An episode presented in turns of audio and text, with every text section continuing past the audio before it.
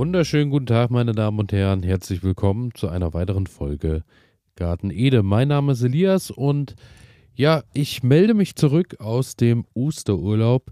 Und ähm, ja, es ging mir wahrscheinlich wie äh, auch vielen von euch. Ich habe doch einiges äh, an Ostereiern am Wochenende verdrückt und ähm, habe daraufhin äh, mich mal wieder mit einem Thema beschäftigt, was äh, sowohl Kompostieren als auch Aufwertung des Gartenbodens angeht.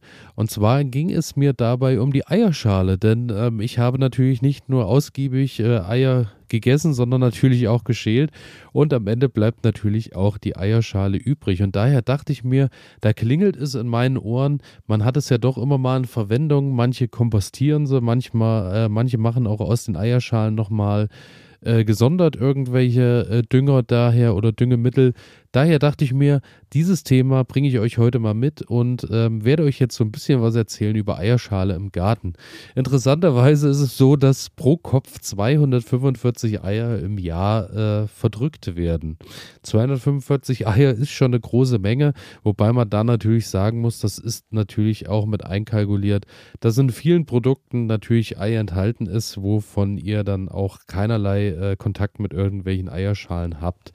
Es ist so, dass das Ei bzw. die Eierschale zu 90 bis 95 Prozent aus Calciumcarbonat besteht.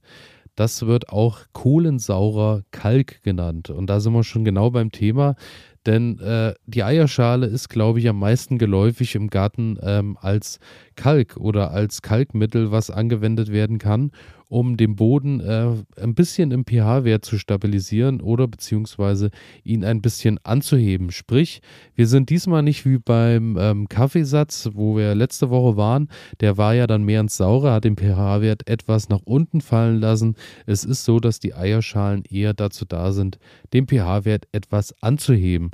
Und da ist natürlich auch, wenn ihr das letzte Mal schon zugehört habt, äh, pH-Wert senken, wir gehen ins Saure. Heidelbeeren, Rhododendron und Co. sind da ja gefragt gewesen. Ist es natürlich so, dass die Eierschalen äh, da dann natürlich nicht der geeignetste, äh, der geeignetste Dünger sind, denn kalkliebende Pflanzen sind äh, wohl vor allem im Gemüsebereich. Die Kohlsorten, zum Beispiel Möhren, Rhabarber, Chicorée-Salat, Spargel, Knoblauch, aber auch Zwiebel, Tomaten, Sellerie und Co. funktionieren hervorragend. Bei den Gehölzen, wie gesagt, Heidelbeeren sind es nicht, aber die Brombeeren und Himbeeren mögen einen kalkhaltigen Boden ganz gern, genauso wie die Schmet der Schmetterlingsflieger, Buchsbaum und Co. Doch jetzt natürlich die große Frage, kann ich mit Eierschalen alleine da irgendwas wirklich auswirken? Und es ist so, dass natürlich die Eierschale nur sehr, sehr langsam ihre Wirkung entfaltet. Ist natürlich ähnlich wie bei den Hornspänen die Hornspäne und Co., die ihr mit in den Boden gebt, alles, was sehr feste Bestandteile sind, muss natürlich erstmal zersetzt werden. Und das dauert eine Weile. Und auch bei den Eierschalen ist es so, dass im Boden erstmal auch Kohlensäure vorliegen muss tatsächlich, denn dadurch kann das Ganze erstmal zersetzt werden. Und ähm, Kohlensäure musste ich auch erst nachschauen, ist tatsächlich in den meisten Böden gegeben, denn äh, durch die Atmung der Pflanzenwurzeln entsteht Kohlensäure. Das heißt, im besten Fall in eurem Gemüsegarten ist das Ganze auch im Boden zu finden.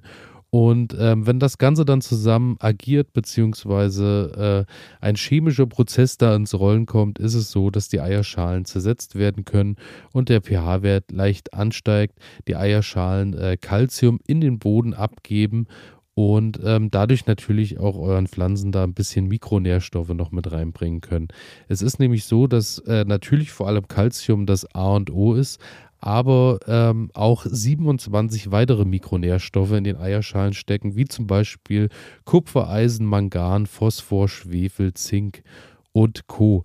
Aber man muss tatsächlich sagen, es ist äh, ja, man braucht schon einiges an Eierschalen. Also ihr müsst dann wirklich schon über Ostern einiges essen und dann ist natürlich auch über Ostern die Frage, ja, ist die Eierschale dann auch gefärbt? Will ich dann auch diese Farbstoffe mit in den Boden reingeben? Natürlich, es gibt viele, die färben auf natürlicher Basis, sei es mit rote Beete und Co. kann man da ja mittlerweile auch oder machen ja auch viele ganz tolle Sachen machen oder ähm, über Lebensmittelfarbe, die es auch gibt, die könnt ihr natürlich dann auch äh, bedenkenlos in den Garten bringen.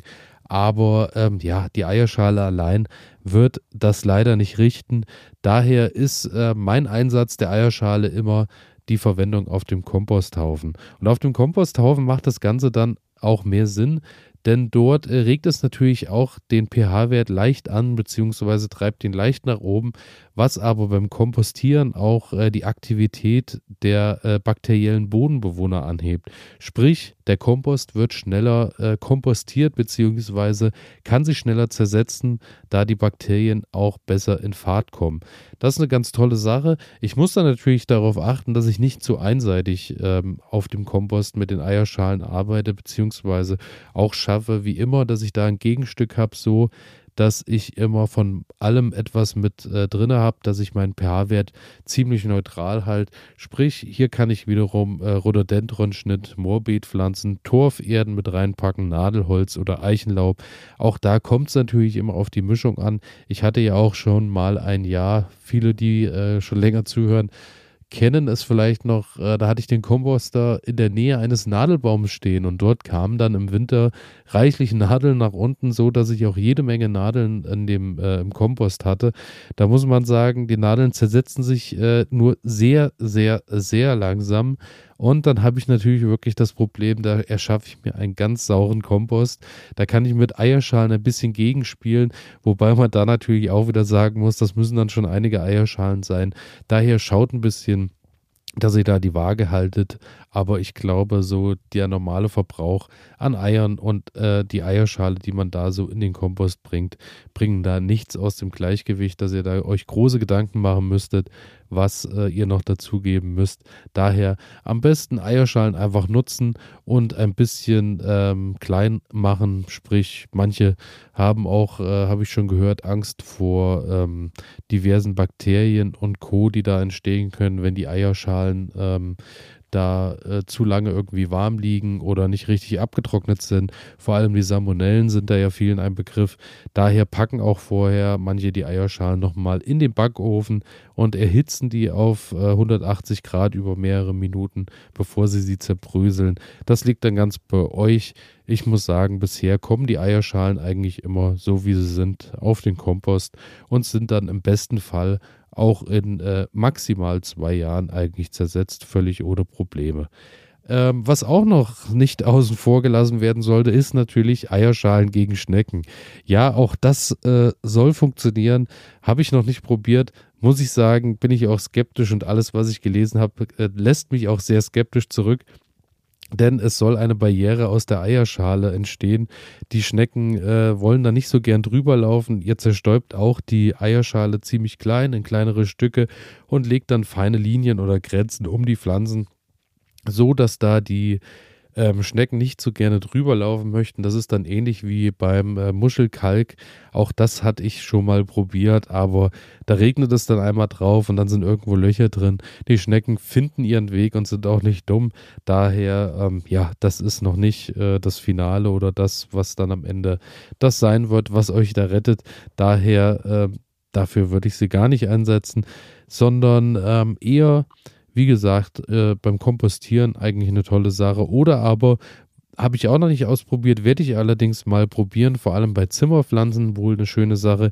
Ihr nehmt die Eierschalen, zerkleinert die, stellt die zwölf Stunden ähm, in Wasser und dann ähm, ja, macht ihr das Ganze, siebt ihr die Eierschalen ab und habt dann daraus eher einen Flüssigdünger gemacht, der so ein bisschen Kalkbeigabe mit reingibt.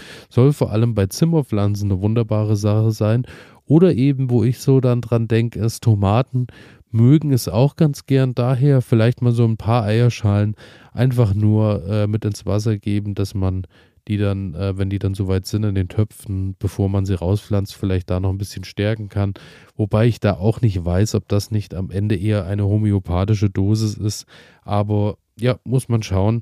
Oder aber, ähm, was auch sehr profitieren soll, was ich noch gefunden habe, ist der Schnittlauch. Denn äh, Schnittlauch soll besonders gut wachsen, wenn man Hornspäne mit äh, Eierschale mischt und die mit ins Pflanzloch gibt. Auch das wäre vielleicht eine Sache, die ich mal probiere, um mal zu schauen, ob der Schnittlauch dann ähm, wirklich besser wächst als in den anderen Jahren. Denn ich habe immer so das Problem, dass der dann irgendwann verholzt bzw. sich nicht mehr so richtig schön nachbildet. Vielleicht habe ich da dieser Glück, indem ich einfach ein bisschen Eierschale und Hornspäne mit ins Pflanzloch packe. Ansonsten ist es so, mein Resümee bei der ganzen Sache, ich habe tatsächlich mehr damit gerechnet, dass die Eierschale mich äh, und meine Ernte rettet.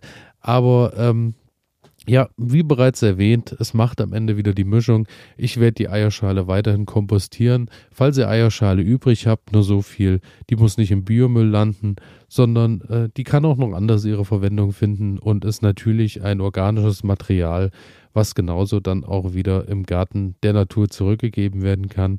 Und damit bin ich durch. Ähm, ja, heute schon Dienstag bedeutet, Morgen am Mittwoch kommt die neue Folge und am Freitag natürlich auch. Ich freue mich wieder, wenn ihr einschaltet. Freue mich natürlich auch, wenn ihr Folgen abonnieren drückt oder mir eine schöne Bewertung da lasst. Und ähm, ja, wünsche euch einen schönen Dienstag und wir hören uns morgen wieder. Bis dahin, ciao.